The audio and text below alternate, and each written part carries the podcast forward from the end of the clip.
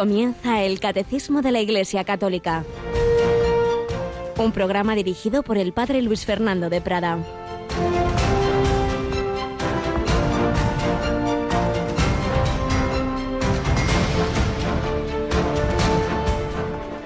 Si alguno quiere venir en pos de mí, que se niegue a sí mismo, tome su cruz cada día y me siga. Pues el que quiera salvar su vida la perderá pero el que pierda su vida por mi causa, la salvará. ¿De qué le sirve a uno ganar el mundo entero si se pierde o se arruina a sí mismo? Alabado sean Jesús, María y José. Muy buenos días en este segundo día de la cuaresma, en este jueves después de ceniza.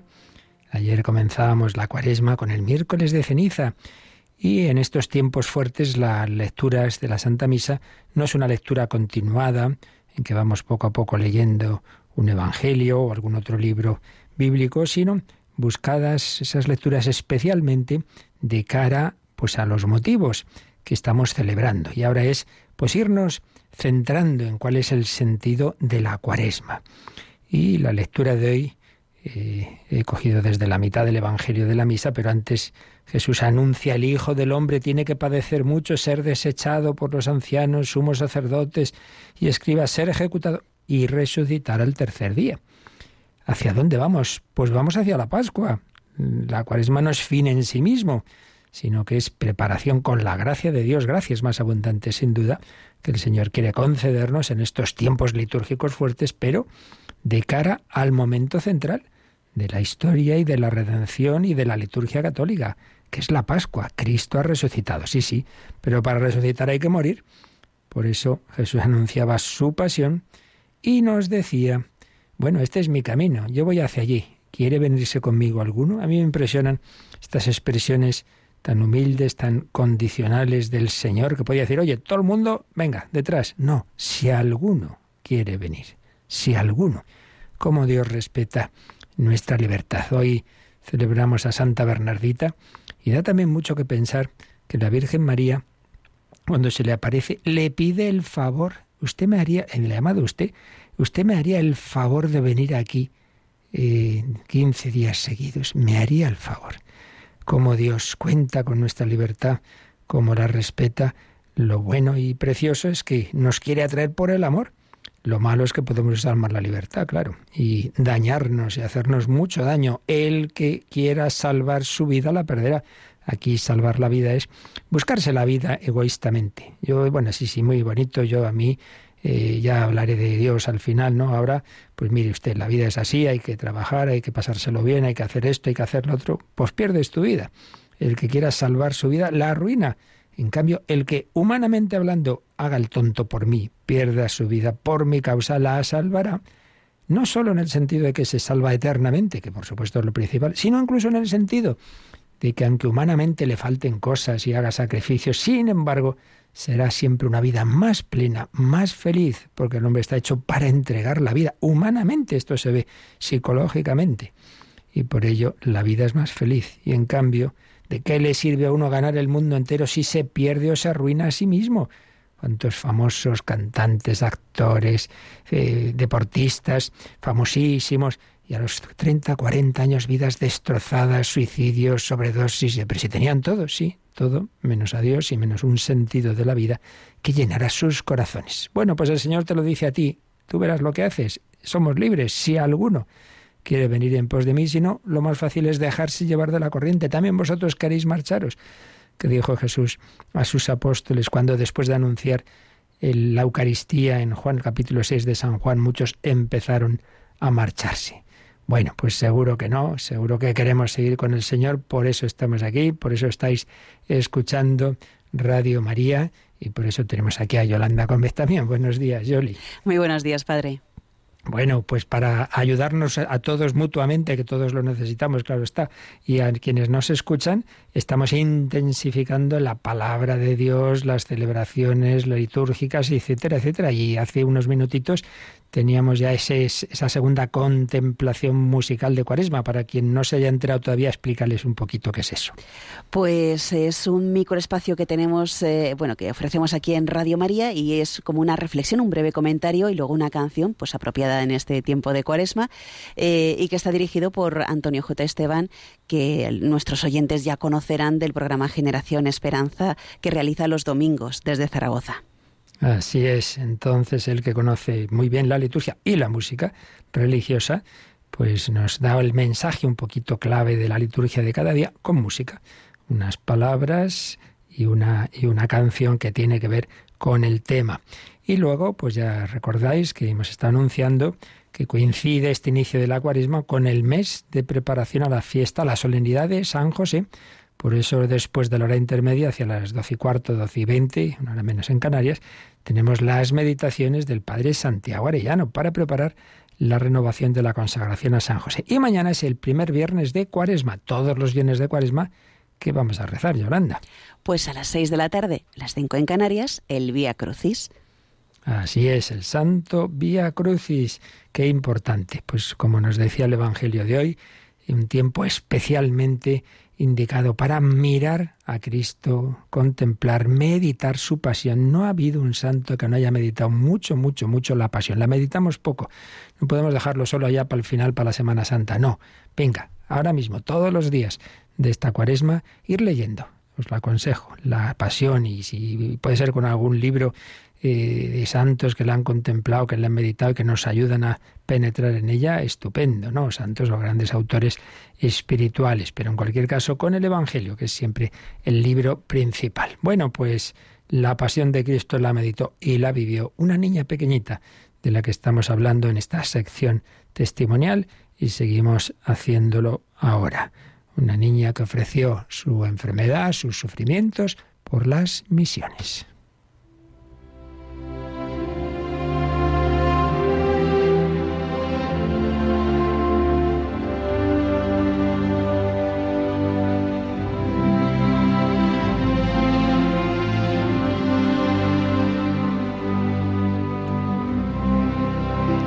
María del Pilar, Pilina, Cima de Villa, enferma misionera. Retazos de su vida que tomamos de la biografía que escribió el padre Alfonso López Quintas. Ya vimos una visión de conjunto de la vida de esta niña y ahora ya un poquito, poquito más de detalle desde que empezó esa vida tan breve humanamente, pero llena de la gracia de Dios. ¿Cómo empieza en un cristiano normalmente la vida cristiana? Bajo en el bautismo. María del Pilar Cima de Villa y López Dóriga fue bautizada el 18 de febrero, el 18 de febrero de 1952 en la parroquia de San Ginés de Madrid, el mismo día 18 de febrero que celebramos a Santa Bernardita, la niña que vio a la Virgen en Lourdes. Una partida bautismal en una parroquia numerosa de ciudad es algo que por cotidiano y frecuente, comenta el padre López Quinta, se reduce a un expediente de archivo. Pero en muchos casos, y ojalá en todos fuera así, es el comienzo de una carrera de santidad sorprendente. Vamos a ver si encontramos la partida de bautismo de Íñigo de Loyola, de Francisco Javier, de Francisco de Asís. Sí, parecía un bautismo más. Nunca debe ser un bautismo más, sino el inicio de una carrera de santidad. Para nosotros, hombres en exceso apegados a lo sensible, el misterio del amor que el Espíritu Santo derrama en nuestro corazón solo se nos revela a través del milagro renovado de una vida en gracia creciente. En toda vida cristiana bien lograda, un vínculo muy fecundo enlaza el bautismo y la muerte como momentos de máxima apertura a la amistad divina. Esto podemos olvidarlo. El bautismo nos configura con la muerte y resurrección de Jesucristo. Una persona bautizada es un alma que ha sido signada con la señal de la cruz, la señal de la cruz.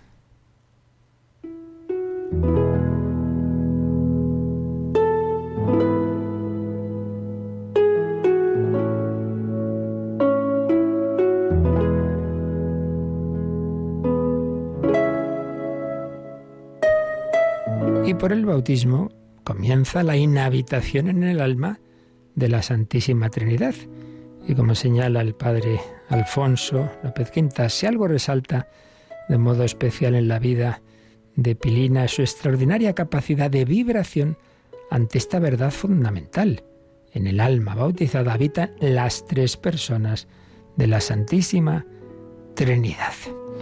Bien, como ya indicábamos, esta niña, claro, recibe la educación en una familia cristiana. El día anterior, justo el día antes de su bautismo, el 17 de febrero de 1952, había nacido María del Pilar en el seno de una familia sólidamente cristiana, formada por don Amaro Cima de Villa y doña María del Rosario López Dóriga, residentes en Madrid. Un hogar constantemente visitado por la tribulación. Sí, la cruz no es señal de que Dios no nos quiera, al revés, es el regalo a sus amigos. Pues en este hogar no ha cesado jamás de arder el fuego de la esperanza cristiana, que brota de una fe y un amor incondicional al Señor. De los siete hijos con que había bendecido Dios este matrimonio, dos murieron en edad muy temprana y otro debió ser sometido a penosas operaciones quirúrgicas. La madre, por su parte, padecía una grave afección crónica de corazón. ¿Veis?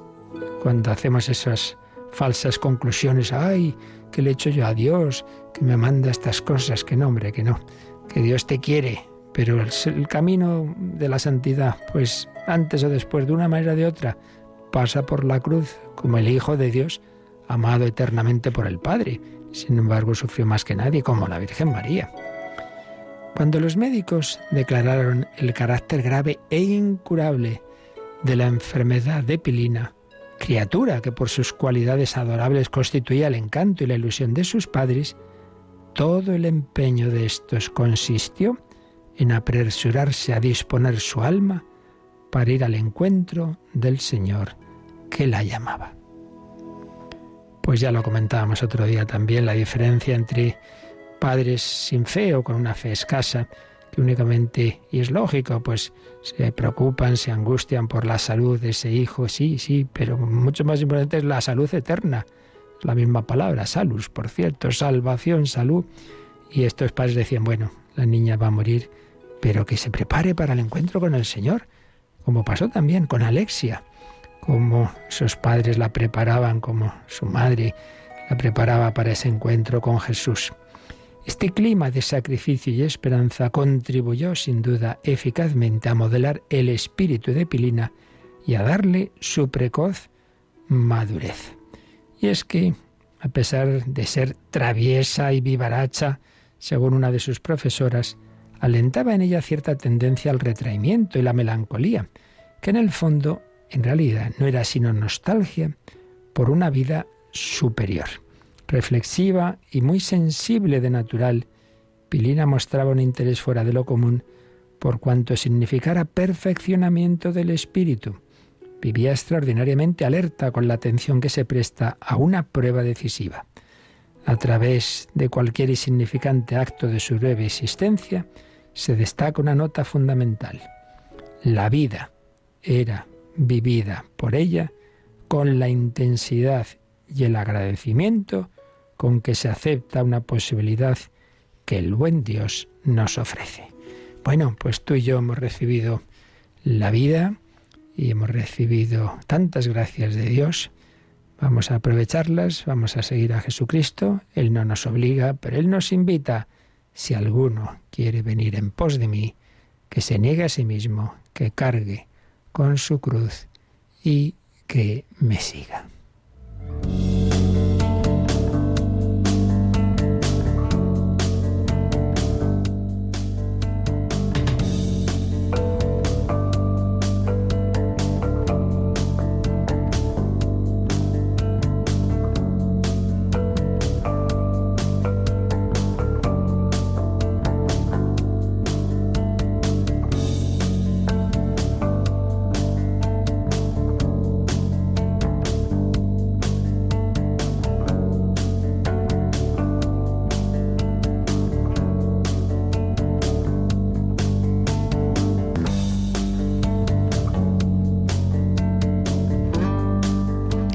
Para ello necesitamos la gracia de Dios, que de modo ordinario y superabundante el Señor nos comunica a través de la liturgia de la Iglesia que la ha fundado. Y como columna vertebral de esa liturgia, los sacramentos. La liturgia. La liturgia no es obra humana, es obra divina, es eh, Jesucristo resucitado y vivo, quien se ha quedado en la iglesia a la vez que en el cielo. Yo estaré con vosotros todos los días hasta el fin del mundo. Es Él, el sumo sacerdote, el mediador, el pontífice, el que actúa en su iglesia, que es su cuerpo místico, Él es la cabeza, nosotros sus miembros, Él es el esposo, la iglesia es la esposa.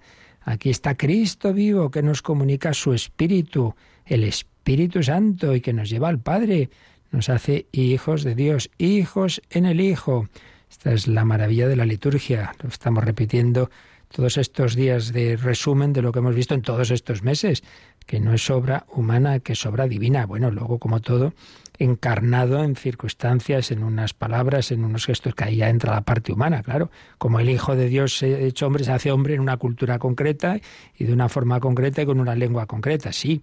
Pero lo importante es quién era. Bueno, pues lo importante es quién actúa en la liturgia más allá de esta lengua, de este rito, de, que aquí se hace con en el, rito romano o, se hace el hispano mozárabe o se hace el ambrosiano. Eso ya son detalles accidentales. Pero lo importante es eso, que yo voy a encontrarme con el Señor, con la Santísima Trinidad, que los apóstoles convivían con Jesús. Bueno, y tú puedes hasta comer a Jesús, porque el Hijo de Dios ha hecho hombre, con su cuerpo glorificado, resucitado, espiritualizado, pero real se te da en alimento.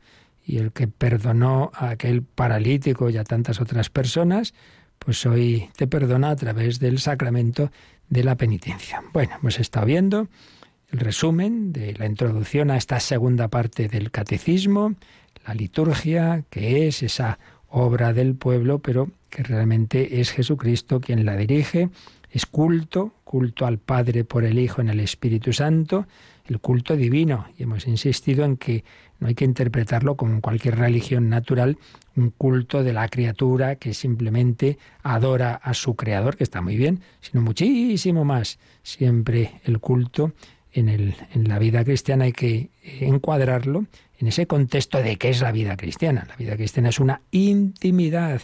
Dios nos invita a entrar en su casa. No somos siervos, sino amigos, sino hijos incluso. Recordemos que cuando vuelve el hijo pródigo, y ya tiene preparado su discursito, Padre, he pecado contra el cielo y contra ti, no merezco ser llamado hijo tuyo. ¿Qué es eso? ¿Qué es eso de que no mereces ser llamado hijo tuyo? Ni le deja hablar. Venga, a prisa, lo abraza, lo besa, preparad, preparadle el, el banquete y las sandalias y el anillo, todos los signos de hijo. No, no, no somos siervos. El Señor nos quiere en casa, en familia, somos hijos, por tanto, el culto al Dios Todopoderoso, al que hay que tener sumo respeto y reverencia, debe compatibilizar esa reverencia con la confianza de hijos. Y por tanto no es, repito, una mera eh, actitud de la criatura eh, que se postra ante su Creador, sino la confianza de los hijos con el Padre de la mano del hermano mayor Jesucristo. Bien, pues después de que estuvimos viendo los conceptos básicos de qué es la liturgia, empezábamos con este capítulo o artículo que se titula La liturgia, obra de la Santísima Trinidad. Y aquí hemos ido viendo, pues, en relación a las tres personas divinas, pues algunos aspectos de la liturgia. Y eso es lo que ahora estamos resumiendo en estos números de resumen con que termina este artículo del Catecismo. Ayer leíamos el 1110, pero queríamos profundizar un poquito más en él, así que Yolanda vamos a releer el 1110 del Catecismo, número de resumen.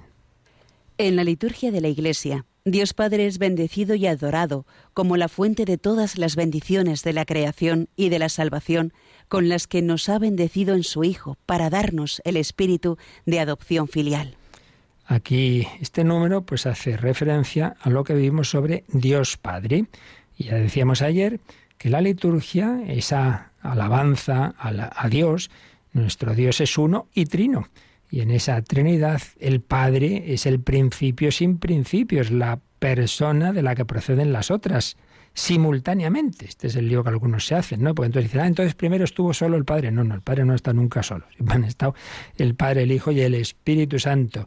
Porque el Espíritu infinito de Dios, pues, pues eso, e, eternamente, eternamente es Padre, es principio sin principio, es Hijo eternamente engendrado.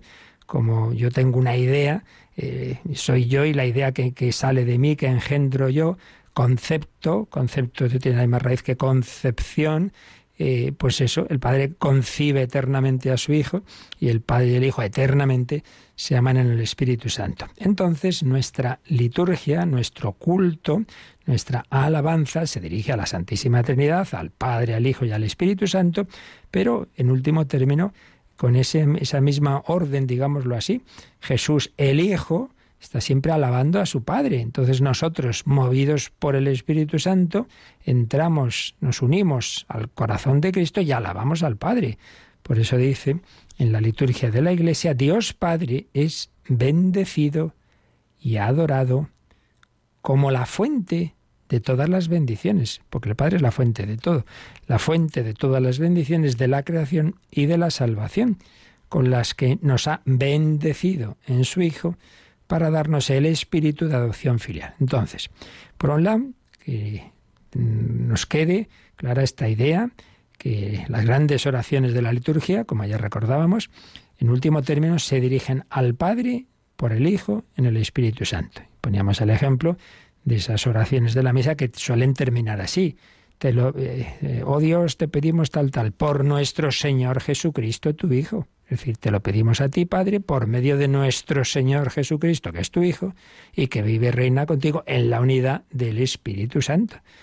Por tanto, nos dirigimos al Padre por el Hijo en el Espíritu Santo. Pero este número también nos habla de una palabra muy importante, bendición. En la liturgia de la Iglesia, Dios Padre es bendecido como la fuente de todas las bendiciones. Y por eso en ese apartado que estuvimos tratando sobre Dios Padre, desarrollamos una síntesis de lo que sería una teología y espiritualidad de las bendiciones, de la bendición. No vamos a recordar todo lo que dijimos esos días, pero vamos a intentar resumir lo esencial.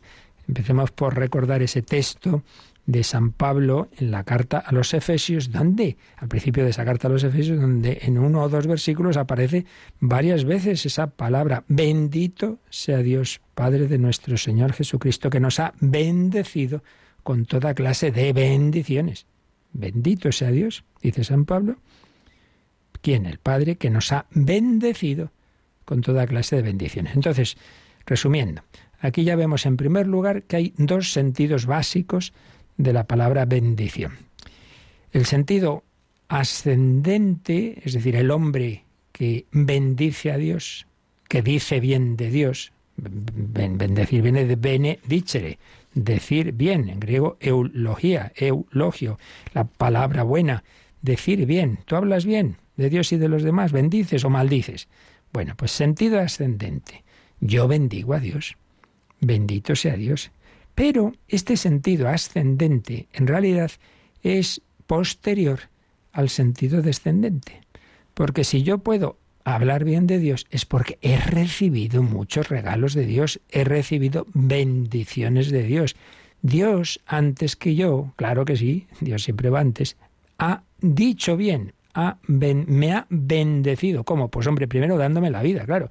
Primera bendición de Dios, primer gran regalo del Señor es que ha creado este mundo para que yo viva en él. Yo y, y tantos hermanos y, y tantos regalos que Dios nos da. Bendiciones de Dios, bendición descendente del cielo. Vienen las bendiciones, porque en el caso de Dios las palabras no son meras palabras, sino que las palabras se convierten, son palabras eficaces. Entonces, si Dios me bendice, esa bendición se convierte en darme la vida, en darme la gracia, en darme la Eucaristía. Por tanto, Primer sentido o primera división de conceptos en la palabra bendición. La descendente, es decir, una intervención de Dios en la historia. Dios nos bendice, Dios bendice al hombre, Dios bendice las realidades creadas, nos da sus dones. Y en consecuencia, en consecuencia, hombre, pues yo bendigo a Dios. bendigo a Dios. Vale, primera, primera eh, cuestión a tener en cuenta, primera división de, en esta palabra, bendiciones ascendentes. Entonces, cuando decimos vamos a bendecir a Dios, claro, estamos hablando de bendición ascendente. Y ahora ya, fijándonos en la más importante, que es la bendición descendente, veíamos que podemos distinguir un doble tipo de bendiciones. Aquellas que afectan a personas o cosas de tal manera que las acercan a Dios de una manera, digamos, que queda habitualmente ya consagradas a Él. Dios ha bendecido esta copa, ya no es una copa, ya es un cáliz, ya no puedo usarlo para beber cualquier cosa, ya es para la sangre de Cristo. Dios ha bendecido esta mesa, ya no es una mesa, es un altar, aquí no podemos hacer una merendola, es para celebrar la Santa Eucaristía. Dios ha consagrado a esta persona, está consagrada esta persona como, como religioso, como monje, como monja, como virgen, hombre, entonces ya no puede casarse con otra persona, está ya elevada, metida en esa cercanía con la Santísima Trinidad. Entonces ese tipo de bendiciones las llamamos constitutivas porque constituyen a algo o a alguien en una dimensión nueva o, o consacratorias porque han consagrado, han hecho sagrado. Esto ya es un cáliz, ya es sagrado. ¿Veis? Entonces, bendiciones descendentes. Las dividimos, por un lado, en constitutivas o consagratorias y en bendiciones invocativas, en las cuales simplemente es que Dios le pedimos que nos dé su gracia, es una gracia que Dios da para que esta actividad o este objeto me ayude a vivir cristianamente. Ejemplo, bueno, pues la que más hacemos habitualmente, yo creo, ¿no? Que es la bendición de la comida, de la mesa. No es que al bendecir la comida el agua se convierta en agua bendita, no. ¿Veis? Ahí tenemos un caso claro. Si un sacerdote bendice el agua, es una bendición consacratoria o constitutiva, porque no sabemos explicarlo, pero es indudable que algo ha cambiado en esa agua. Y de hecho, personas santos o no santos, pero bueno, personas con un carisma de Dios eh, para detectar lo que hay de sagrado y las personas poseídas por el demonio detectan perfectamente si un agua es agua bendita o no perfectamente. Esto es una de las cosas que hacen a veces los exorcistas en la duda de si alguien tiene una posesión o es que es un tema psiquiátrico, pues cuando está despistado le echan agua bendita, sin darse cuenta a esa persona de lo que están haciendo, o no agua bendita, o agua no bendecida.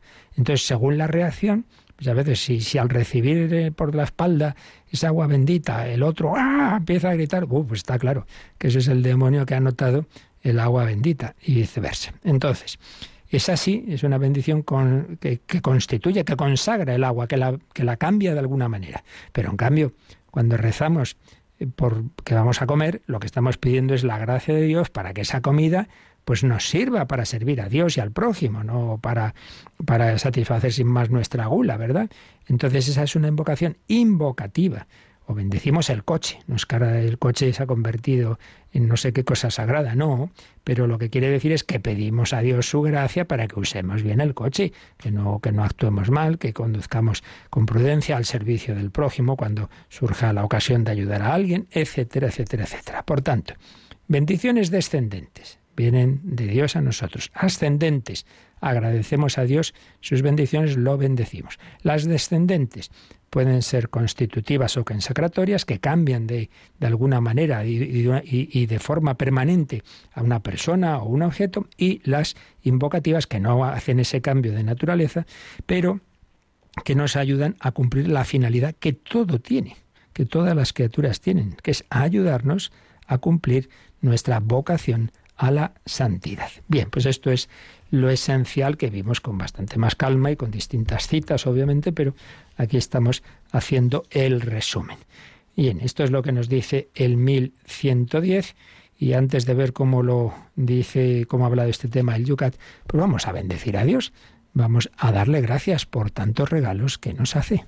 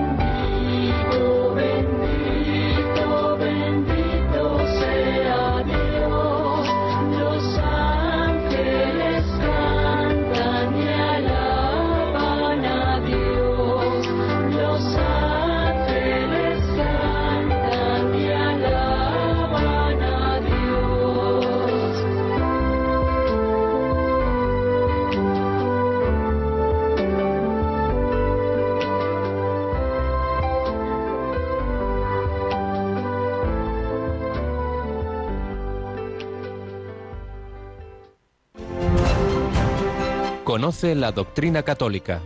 Escucha el catecismo de 8 a 9 de la mañana, de 7 a 8 en Canarias. Y los sábados a la misma hora profundizamos en los temas tratados en el programa En torno al catecismo. Bendito, bendito sea Dios. Bueno, pues estamos resumiendo este apartado del catecismo, la liturgia obra de la Santísima Trinidad. Y vemos también, además del catecismo, cómo lo explica esto a los jóvenes, el catecismo de jóvenes, el Yucat, que el número 170, ayer solo lo leíamos, no daba tiempo más, pero vale la pena releerlo porque realmente es precioso, Yolanda. 170 se pregunta en el Yucat, ¿cuál es el origen más hondo de la liturgia? Primera respuesta que nos da, que siempre aparece ahí un primer párrafo en negrita.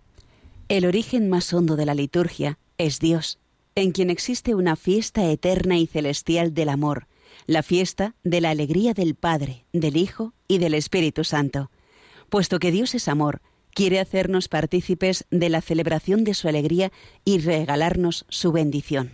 Aquí ya veis cómo termina, dice, quiere regalarnos su bendición. De nuevo aparece la palabra bendición, pero como fruto de que pues de que Dios en sí mismo es alegría, es amor, es felicidad, es fiesta eterna. Y por eso, ¿qué es la liturgia? Pues participar en esa fiesta eterna. Por eso, qué pena cuando dice, oh, que hay que ir a misa, ay, que hay que confesarse. Pues este no se ha enterado de nada. Si es la maravilla, lo que pasa es que esto, como todo, es como, como una vida de familia. Si hay amor, pues es una maravilla, aunque haya que limpiar, aunque haya que servir, aunque haya que hacer esto, aunque haya que trabajar. Bueno, pero cuando hay amor todo se hace suave y llevadero. Lo mismo un trabajo. Si un trabajo no lo hace, bueno, no hay más remedio que ganarse la vida, me vaya rollo, pues nos vamos amargando. hombre, una pena. Si uno va a misa porque no hay más remedio. Eso es no entender. Que, que, que en realidad tendría que ser hoy que ojalá, que ojalá pueda ir todos los días. Pues sí, Dios en él hay una fiesta eterna y celestial del amor, la fiesta de la alegría del Padre, del Hijo y del Espíritu Santo. Pues ¿Cuántas personas lo han contado, no? Pues una conversión, porque de repente han recibido una luz de Dios, se han sentido más paz, más alegría, más felicidad que en toda su vida. Lo que yo había buscado en los demás, en el, en el alcohol, en la droga, en no sé qué, en no sé cuántos, en los éxitos, en la fama, nada, nada, nada, ni comparación con lo que Dios me ha dado. Y eso es un anticipo pequeño del cielo. ¿Cómo sigue desarrollando la pregunta esta, el 170 del Yucat? ¿Qué es eso? ¿Cuál es el origen de la liturgia? Yolanda, ¿qué más dice? Nuestros actos de culto terrenos tienen que ser celebraciones llenas de belleza y energía, celebraciones del Padre que nos ha creado, por eso los dones de la tierra tienen un papel tan importante. El pan, el vino, el aceite y la luz, el perfume del incienso, música divina y colores espléndidos. Celebraciones del Hijo que nos ha salvado. Por eso nos alegramos de nuestra liberación. Respiramos hondamente escuchando la palabra. Nos fortalecemos al comer los dones eucarísticos celebraciones del Espíritu Santo que vive en nosotros. Por eso la riqueza desbordante de consuelo, conocimiento, valor, fuerza y bendición que brota de las asambleas sagradas. Pues como comentábamos ayer, desde luego de los números más bellos del Yucat, saca una conclusión de lo que nos había dicho en el primer párrafo. Si en Dios hay una fiesta eterna, la fiesta del amor, de la Santísima Trinidad, hay alegría. Pues hombre, si la liturgia lo que hace es unirnos a Dios, lo suyo es que también sean celebraciones llenas de belleza, de energía, de alegría. No, bueno, aquí vamos. El Señor está con vosotros con tu espíritu, hombre. Actos llenos de belleza y energía. Volvemos a lo mismo. Si la fe es, es débil, pues claro, todo esto lo vivimos por rutina y, siendo como, como es algo tan grande que Dios se nos abre el corazón, nos invita a estar con Él. Y después de recordarnos que tienen lo suyo, el ideal, ¿verdad? Ese tipo de celebraciones, aunque sean muy poquitos, aunque no tengas un organista, aunque no sé qué, pero intentar siempre cuidar la liturgia, ¿verdad? Y después, pues mm, va hablando de esas tres personas divinas. Estamos recordando que eh, resumimos ese apartado de la liturgia obra de la Santísima Trinidad. Y entonces va refiriéndose a cada persona divina y dice, tienen que ser celebraciones del Padre, que nos ha creado. Bueno, ya hemos dicho muchas veces que nos han creado las tres personas divinas a la vez, pero se atribuye especialmente al Padre por ser eh, la, la, primera persona de la eternidad, el principio, sin principio, esa creación. Entonces, al ser mm, celebraciones también del Padre que nos ha creado, entra en la liturgia los dones de la creación. Esto ya lo veremos eh, ya muy prontito, cuando empezamos a hablar de los sacramentos, porque entran los dones de la tierra. Fijaos, pues sin pan y vino no hay Eucaristía. Y aceite para las unciones, los sacramentos en que hay unciones, y luego pues otros elementos sensibles que ya no son esenciales, pero que, que ayudan, como es el perfume del incienso, como es la música, qué importante, la música sagrada, etc. Obviamente, también todos estos elementos, los elementos accidentales, según qué tipo de celebración se usan más o menos y según el tiempo litúrgico. Claro, el Viernes Santo es una celebración de luto, no, hay, música prácticamente, es todo muy sobrio. La cuaresma, pues no hay flores, es todo, pues eso, mucho más, más sobrio. Pero en cambio, llega la Pascua y, todos esos elementos, todo lo contrario, un montón de, cánticos, de aleluyas, de flores, de... Eh, sí, porque también esos elementos sensibles nos ayudan entrar en sintonía con el misterio. Pero de una forma o de otra siempre son, deben ser celebraciones pues de, energía, de belleza. Celebraciones del Padre con elementos de la creación. Celebraciones del Hijo, que nos ha salvado. Por eso nos alegramos de nuestra liberación. ¿A qué vas a misa? A pedir. Bueno, está muy bien. Pero mucho más, agradecer. Oye, que es mucho más lo que hemos recibido que lo que nos falta, pero es que somos así que solo me fijo en lo que me falta, a quejarme. Hombre, a dar gracias. ¿A qué voy? A dar gracias. Que estoy aquí, que me ha creado, que me ha redimido, que ha muerto por mí, que me da la Eucaristía, que me ha perdonado un montón de veces. Y podríamos seguir y seguir y seguir. Celebraciones del Hijo, que nos ha salvado. Y por eso nos alegramos de nuestra liberación. Respiramos hondamente escuchando la palabra. No solo de pan vive el hombre, sino de toda palabra que sale de la boca de Dios. ¿A qué voy? A escuchar la carta que Dios me manda hoy, a ver qué me dice el Señor a través de su palabra. Respiramos. La oración es la respiración del cristiano. Nos fortalecemos al comer los dones eucarísticos. Si tú te alimentas de Cristo, de su cuerpo, de su sangre, tu vida va a ir hacia adelante, va a ir creciendo cada vez más. Ay, no siento nada, parece que no tengo fe. Tú persevera en la oración, en la confesión, en la Eucaristía. Ya verás cómo tu fe crece y pasarás ese túnel que ahora estás en oscuridad y, y luego verás cómo el Señor se te hace más presente. Celebraciones del Hijo, celebraciones del Espíritu Santo que vive en nosotros. Por eso la riqueza desbordante de consuelo, conocimiento, valor, fuerza y bendición que brota de las asambleas sagradas. Las bendiciones de Dios, pues todo lo que nos da. Fijaos qué maravilla. Así pues, vivamos la liturgia, vivamos esa fiesta de la Santísima Trinidad que nos invita a participar en ella, a entrar en casa. Recordemos, cuando vuelve el Hijo Pródigo, el Padre organiza un banquete. Claro, hombre, banquete de la alegría porque este hijo mío estaba muerto y ha revivido, estaba perdido y lo hemos encontrado. Bueno, pues es lo esencial que podemos concluir de estos dos números de resumen, el del Catecismo 1110 y el del Yucat 170. Y brevemente, aunque ya sigamos otro día, pero vamos a leer el siguiente número que nos habla, después de habernos hablado de la obra de Dios Padre, nos habla de la obra de Cristo en el Catecismo. El mil, un número súper, súper redondito, uno, uno, uno, uno, mil ciento once. Vamos con él. La obra de Cristo en la liturgia es sacramental, porque su misterio de salvación se hace presente en ella por el poder de su Espíritu Santo porque su cuerpo, que es la Iglesia, es como el sacramento, signo e instrumento en el cual el Espíritu Santo dispensa el misterio de la salvación, porque a través de sus acciones litúrgicas la Iglesia peregrina participa ya, como en primicias, en la liturgia celestial. Así pues, si antes hablábamos de que en la liturgia bendecimos a Dios Padre que nos ha bendecido primero, recordamos en este número 1111 que quien celebra, el sacerdote de toda liturgia es Jesucristo, es Cristo, es Él, es Él realmente a través, a través de, del sacerdote, del ministro que sea, del sacramento, de los novios mismos, pero es Cristo quien los une. La obra de Cristo en la liturgia es sacramental, es decir, a través de algo sensible, actúa eficazmente Cristo, dando gloria, amando al Padre y dándonos su gracia a nosotros. Se hace presente. Las presencias del Señor es una cosa que vimos citando un famoso número de la Sacrosantum Concilium 7, la presencia y la obra de Cristo en la liturgia, en la cual Él significa y realiza su misterio pascual.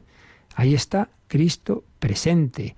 Nos dice la Sacrosantum Concilio que hay distintas formas de presencia en esa asamblea que se reúne, donde estén dos o tres reunidos, estoy yo en medio de ellos, en el sacerdote, que a través de él Jesucristo ofrece el sacrificio, eh, en, el necesitado, eh, en, el, en, el, pobre, tuve hambre, me diste de comer, pero de una manera muy, muy, muy especial por encima de todas las demás formas de presencia, la eucarística. Es presencia corporal, es presencia sustancial. Claro que sí.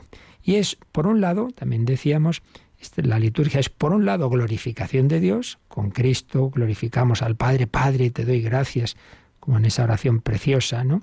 que aparece en el capítulo 11 de San Mateo. Te doy gracias, Padre, porque has escondido estas cosas a los sabios y entendidos y se las has revelado a la gente sencilla. Entramos en esa alabanza de Cristo al Padre, glorificar a Dios, dar culto a Dios y a la vez es santificación de los hombres porque el Padre siempre responde dándonos su gracia.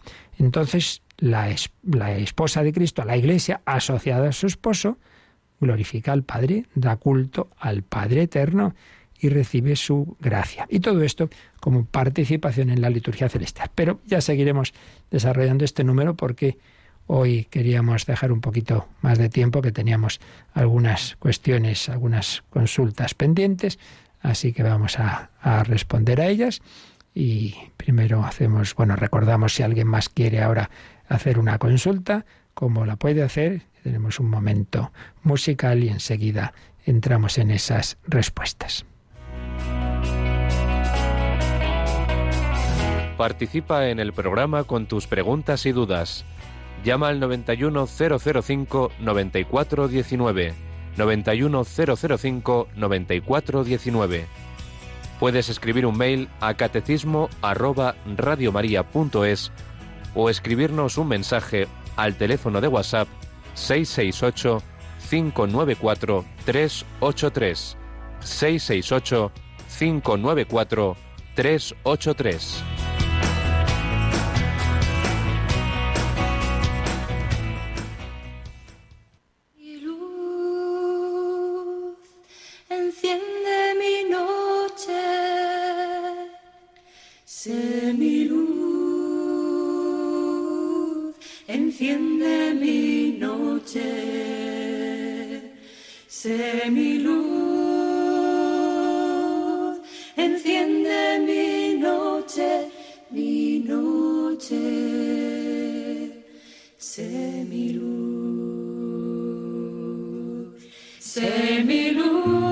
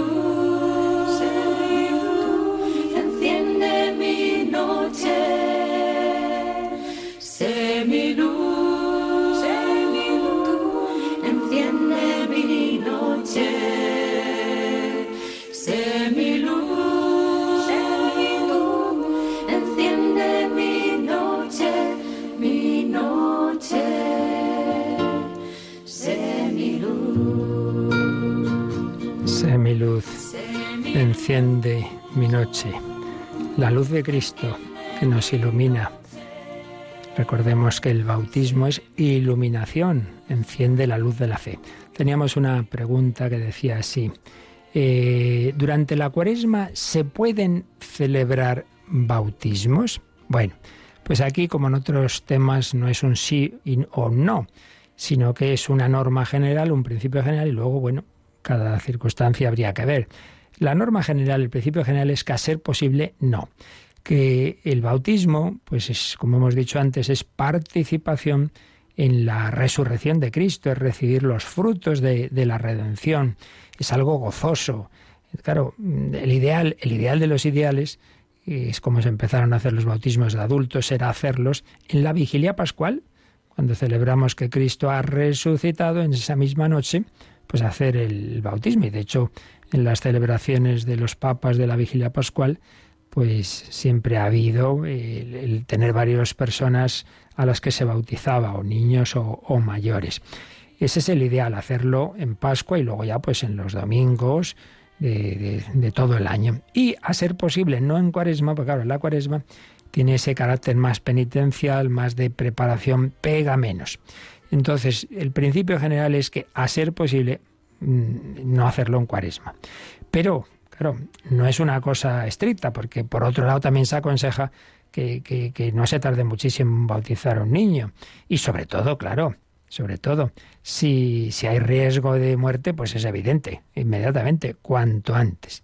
Por tanto, en principio, preferible eh, prepararse bien y, y, celebrarlo ya mm, una vez empezado el tiempo de Pascua pero bueno, con un margen de flexibilidad, que eso ya no puedo responder yo, porque eso ya pues hay que ver cada caso, y es lo que tiene que ver pues en las parroquias, en las, donde se dirijan, se dirijan las personas a, plantearlo, pues es donde pues hacer caso a lo que diga el párroco en ese en el lugar en que sea, porque los bautismos deben hacerse en la, en la parroquia. Eso es lo que, lo que podemos decir. Y luego había una pregunta larga, larga, de responder, quiero decir, que bueno, vamos a intentar hacer una síntesis rápida porque ya en su momento hablaremos de esto. Y es que nos preguntaban, ¿qué sentido y valor tienen las posturas adoptadas en las celebraciones litúrgicas? De pie, sentado, de rodillas, tanto en comunidad como solo. Bueno, si es celebración litúrgica, lo de solo no tiene mucho sentido, porque al menos habrá dos personas, ¿no? Por lo menos. Pero bueno, vamos a intentar rápidamente y para ello pues me apoyo en el manual clásico de los padres José Antonio Abad y Manuel Garrido de iniciación a la liturgia de la Iglesia. Recojo rápidamente las ideas principales. De pie, de pie, que era una, una postura pues muy usada por los primeros cristianos en la liturgia, significa la libertad de los hijos de Dios, liberados del pecado. El cristiano puede estar de pie delante de Dios por lo que decíamos antes, porque es su Padre, no simplemente es el Creador. Es esa libertad, esa confianza, esa parresía. Por eso nos atrevemos a decir, fieles a la recomendación del Salvador y siguiendo su divina enseñanza, nos atrevemos a decir, bueno, pues también me atrevo a estar de pie ante Dios, signo de alegría, símbolo también de la espera de la segunda venida de Cristo y es en general la actitud característica del, del sacerdote que celebra la Eucaristía, del ministro que sirve en el altar, de pie, de rodillas. Por un lado, inicialmente sobre todo tenía un sentido penitencial, la actitud propia del arrepentimiento, de los días de ayuno, también signo de postración, de humildad, de arrepentimiento y también de adoración, de adoración. Por eso nos arrodillamos en la consagración, ante la Sagrada Eucaristía, es una de las formas de recibir la Sagrada Comunión, por supuesto ante el Santísimo expuesto, de rodillas. Sentados. Es por un lado la actitud del maestro que enseña. Por eso el obispo, pues lo tradicional era, es sentado en su cátedra, enseña desde su cátedra. Eh, y en cuanto a los fieles, es la actitud del discípulo que escucha, que escucha. Entonces es la actitud para escuchar las lecturas, salvo el Evangelio, que tiene una especial importancia y por eso nos ponemos de pie. para escuchar la homilía, pues escuchar lo que Dios me dice. Dice el Evangelio que el niño Jesús cuando se quedó en el templo estaba sentado junto a los doctores, también estaba sentada María de Betania, escuchando al Señor cuando fue a comer a casa de a a casa de Marta, Lázaro y María, etcétera sentados. Inclinación. Es una actitud mm, de culto conocida en todas las liturgias.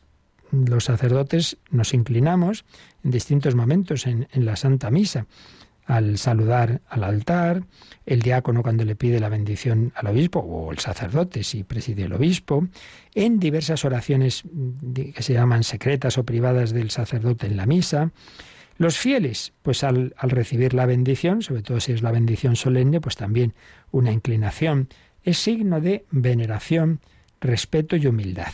Podemos distinguir dos clases de inclinación, de cabeza y, y de todo el cuerpo. De cabeza, el sacerdote, cuando menciona en la Santa Misa el nombre de Jesucristo, de la Virgen, del Santo del día, pues hace una inclinación leve de, de cabeza. Del cuerpo, pues al altar, cuando no hay sagrario, eh, una inclinación, pues eso, honda, en, en, las, en las oraciones de cuando se va a hacer el lavatorio de las manos, lava del todo mi delito, limpia mi pecado, Señor, pues también ahí. Y todos, no solo el sacerdote, sino todos, en el credo, en la parte en que se habla de, de cómo el Hijo de Dios hizo hombre, descendió del cielo a la tierra, una inclinación de todo nuestro cuerpo.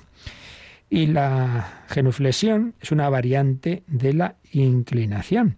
No se da en Oriente, en Oriente son más de inclinaciones profundas. En Occidente, pues fue introducida más recientemente, en la Edad Moderna, siglo XVI, y el ministro hace genuflexión después de consagrar la Sagrada Hostia, después de consagrar el, vino y antes de comulgar. Y por supuesto hacemos genuflexión en la iglesia cuando pasamos delante del sagrario. Eso sí, si mm, ha empezado la Santa Misa, se hace la, genuflexión antes y después. Durante la misa, los, ministros que se tienen que mover por el, presbiterio no hacen la genuflexión al altar porque ahí nos centramos en lo que está ocurriendo. Digo, no hacen la genuflexión al sagrario porque ahí nos centramos en lo que está ocurriendo en el altar. Es signo de respeto y de adoración. Otra postura, la postración. Estar uno totalmente postrado en el suelo. Bueno, pues por ejemplo, si recordáis, cuando empieza la celebración de Viernes Santo, si puede el ministro, pues hace esa postración. Y en las ordenaciones episcopales, sacerdotales, la consagración definitiva de, los religiosos, de las vírgenes, una postración, signo de consagración, de humildad, de penitencia, de decir, Señor, aquí estoy yo, haz conmigo lo que quieras. Y podríamos hablar también, más que de postura, pero bueno, de, de lo que con frecuencia ocurre en la liturgia, que son las procesiones. Bueno, hay una primera procesión que llamamos procesión de entrada, claro. Se sale de la sacristía el sacerdote con los ministros que le ayudan, etcétera, y los fieles, pues yo que sé, el domingo de Ramos. ¿Qué significa esto? Bueno, pues que nuestra vida es una, una peregrinación, el carácter peregrinante de la iglesia. Qué alegría cuando me dijeron, vamos a la casa del Señor. Hay procesiones excepcionales, incluso por la calle, como es la del Corpus Christi. En fin, como veis, pues aquí hemos hecho un, rápido resumen, ya algún día llegaremos a quizá a una explicación más detallada cuando ya estemos hablando de la Santa Misa y, otras celebraciones, pero bueno, creo que con estos grandes liturgistas nos han quedado las ideas básicas claras de, del Señor. Bueno, pues ya seguiremos, que ha llegado alguna cuestión más, pero para responder deprisa y corriendo mejor lo dejamos para otro día.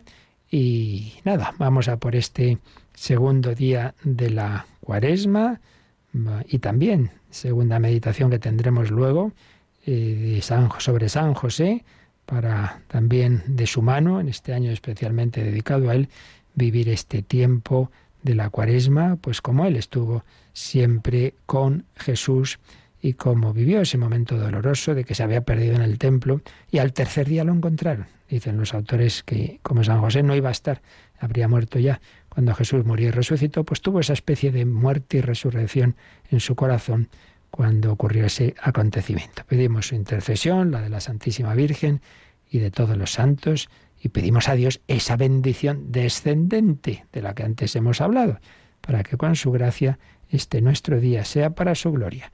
La bendición de Dios Todopoderoso, Padre, Hijo y Espíritu Santo, descienda sobre vosotros. Alabado sea Jesucristo.